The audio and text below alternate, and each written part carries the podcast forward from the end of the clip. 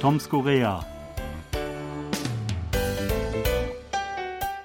Das Semester ist vorbei, der Sommer ist da, die Schulferien kommen. Für viele Leute auch in Südkorea bedeutet das Urlaub und Reisen. In den letzten zweieinhalb Jahren waren das meiste Reisen innerhalb des Landes, da das Fliegen wegen PCR-Tests und zwei Wochen Quarantäne bei der Rückkehr sehr aufwendig war. Dabei konnte man eine Art von Unterkunft entdecken, die typisch koreanisch, aber bei Ausländern nicht allgemein bekannt ist. Wohnen fast wie zu Hause in einem Kondominiumhotel, kurz Kondo. Das ist im Grunde eine komplette Apartmentwohnung mit Selbstversorgung im Urlaubsort, also eine Art Ferienwohnung, meist in einem Kondokomplex mit Hunderten von ähnlichen Wohnungen. So fühlt man sich sofort heimisch und muss auf die Bequemlichkeiten moderner Apartmentwohnungen auch im Urlaub nicht verzichten. Sebastian, habt ihr auch schon mal in so einem Kondo übernachtet? Ja, also das machen wir tatsächlich hin und wieder mal. Ähm, vor allem, wenn wir uns in größeren Gruppen treffen, also diese Familienausflüge, oder ähm, wenn eine Gruppe von Freunden verreist. Das ist einfach äh, optimal, weil die Wohnungen sind recht groß, da passen viele Leute rein.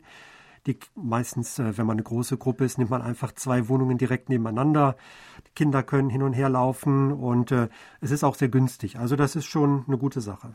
Ja, ähm, das stimmt. Also wir haben auch ein paar Mal äh, in so einem Kondo übernachtet ähm, und das halt, dann halt immer als Familie. Also für uns, äh, damals waren unsere Kinder noch äh, sehr klein, im Kindergarten noch und ähm, ja, das war einfach bequemer so. Man hat da in einem Kunde ja eine eigene Küche oder ähm, irgendwelche, äh, mindestens eine Küchenzeile und da kann man dann selbstständig seine Mahlzeiten ja zubereiten und das ist mit Kindern einfach viel einfacher als jedes Mal ins Restaurant zu gehen. Und ähm, ja, auch jetzt haben wir wieder mit einigen Freunden eigentlich sowas geplant, aber aus Termingründen haben wir das bisher immer verschoben. Mal sehen, vielleicht kriegen wir das noch hin. Aber so ein Kondo ist schon äh, eine gute Sache, wenn man mehreren unterwegs ist. Genau, und die sind ja auch immer sehr gut gelegen, günstig gelegen. Zum Beispiel liegen die entweder direkt am Strand oder mitten in den Bergen. Manchmal gibt es auch ein Skiresort dann daran angeschlossen oder das Kondo ist eigentlich Bestandteil des Resorts. Äh, manchmal gibt es auch große äh, Freizeitparks oder Thermalbäder, die dazugehören. Wir waren auch letztens in so einem. Dann sind wir also auch schwimmen gegangen einen Tag. Und was auch schön ist, man hat also unten ähm, allerhand Geschäfte, die man so braucht. Also erstmal ein großer Supermarkt, wo man noch schnell Erledigungen machen kann. Meistens wird da natürlich Alkohol gekauft und die, diese Nudeln, äh, Ramion, was man halt äh, braucht, wenn man viele Leute zu verpflegen hat, möglichst günstig. Äh, dann gibt's auch immer so eine Spielecke, da stehen dann so äh, Spieleautomaten oder man kann Tischtennis spielen oder Billard. Also das ist auch immer sehr schön. Kann man auch sehr viel Geld verlieren in so einer Halle. Haben wir auch erlebt, aber es macht einfach mal Spaß, mal was anderes. Ähm, dann gibt es natürlich auch richtige Restaurants, also äh, quasi Buffet-Restaurant gibt es. Es gibt auch kleinere Restaurants, also für diese gebratenen Hähnchen, Chicken, was nicht fehlen darf. Äh, Eis kann man kaufen. Also da ist alles da, was vor allem Familien mit Kindern brauchen.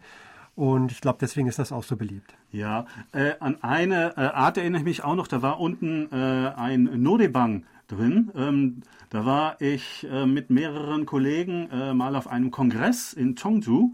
Äh, und ähm, dann haben wir dort alle dort übernachtet. Also uns wurden die Zimmer so zugewiesen.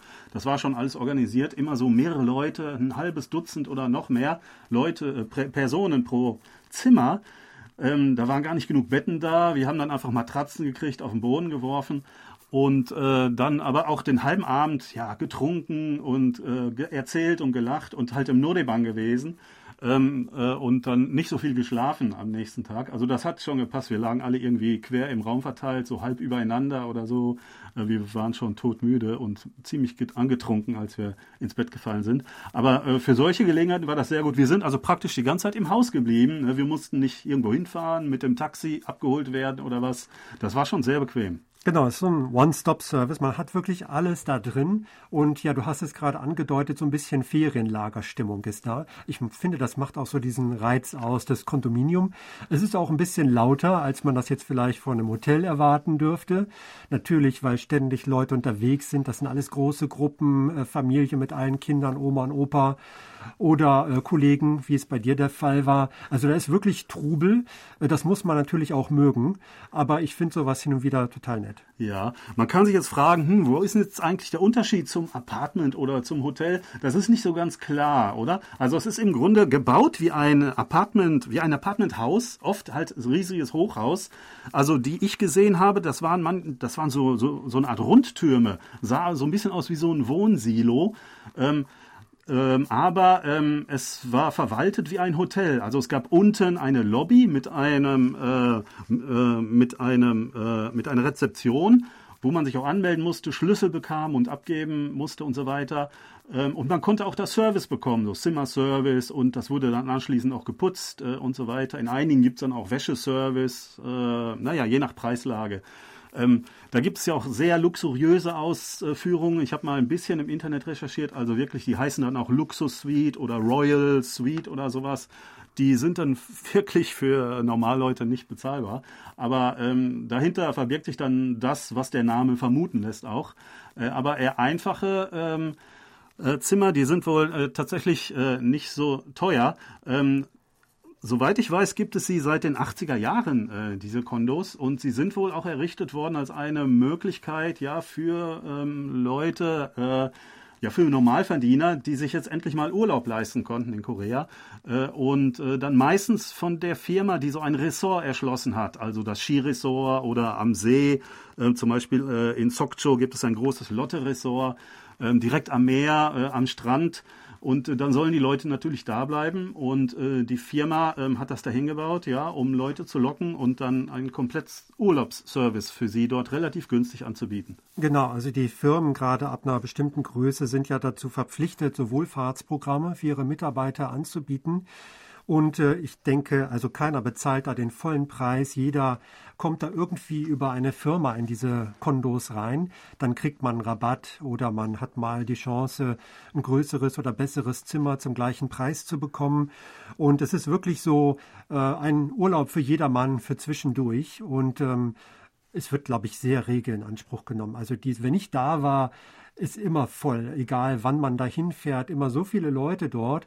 Und ja, ich finde das eigentlich eine gute Idee. Ja, mein Taekwondo-Trainer hat mir auch mal gesagt, einer seiner Bekannten, der arbeitet in so einem Kondo und ich sollte ihm einfach Bescheid sagen, wenn wir mal dahin wollen, wir kriegen dann mindestens 20% Ermäßigung. Also das ist ein heißer Tipp. Ähm, suchen Sie gute Bekannte und äh, dann haben Sie immer Ermäßigung. Mit diesem Tipp verabschieden wir uns. Bis nächste Woche. Auf Wiederhören. Thomas Kuklinski-Reh. Und Sebastian Ratzer. Auf Wiederhören.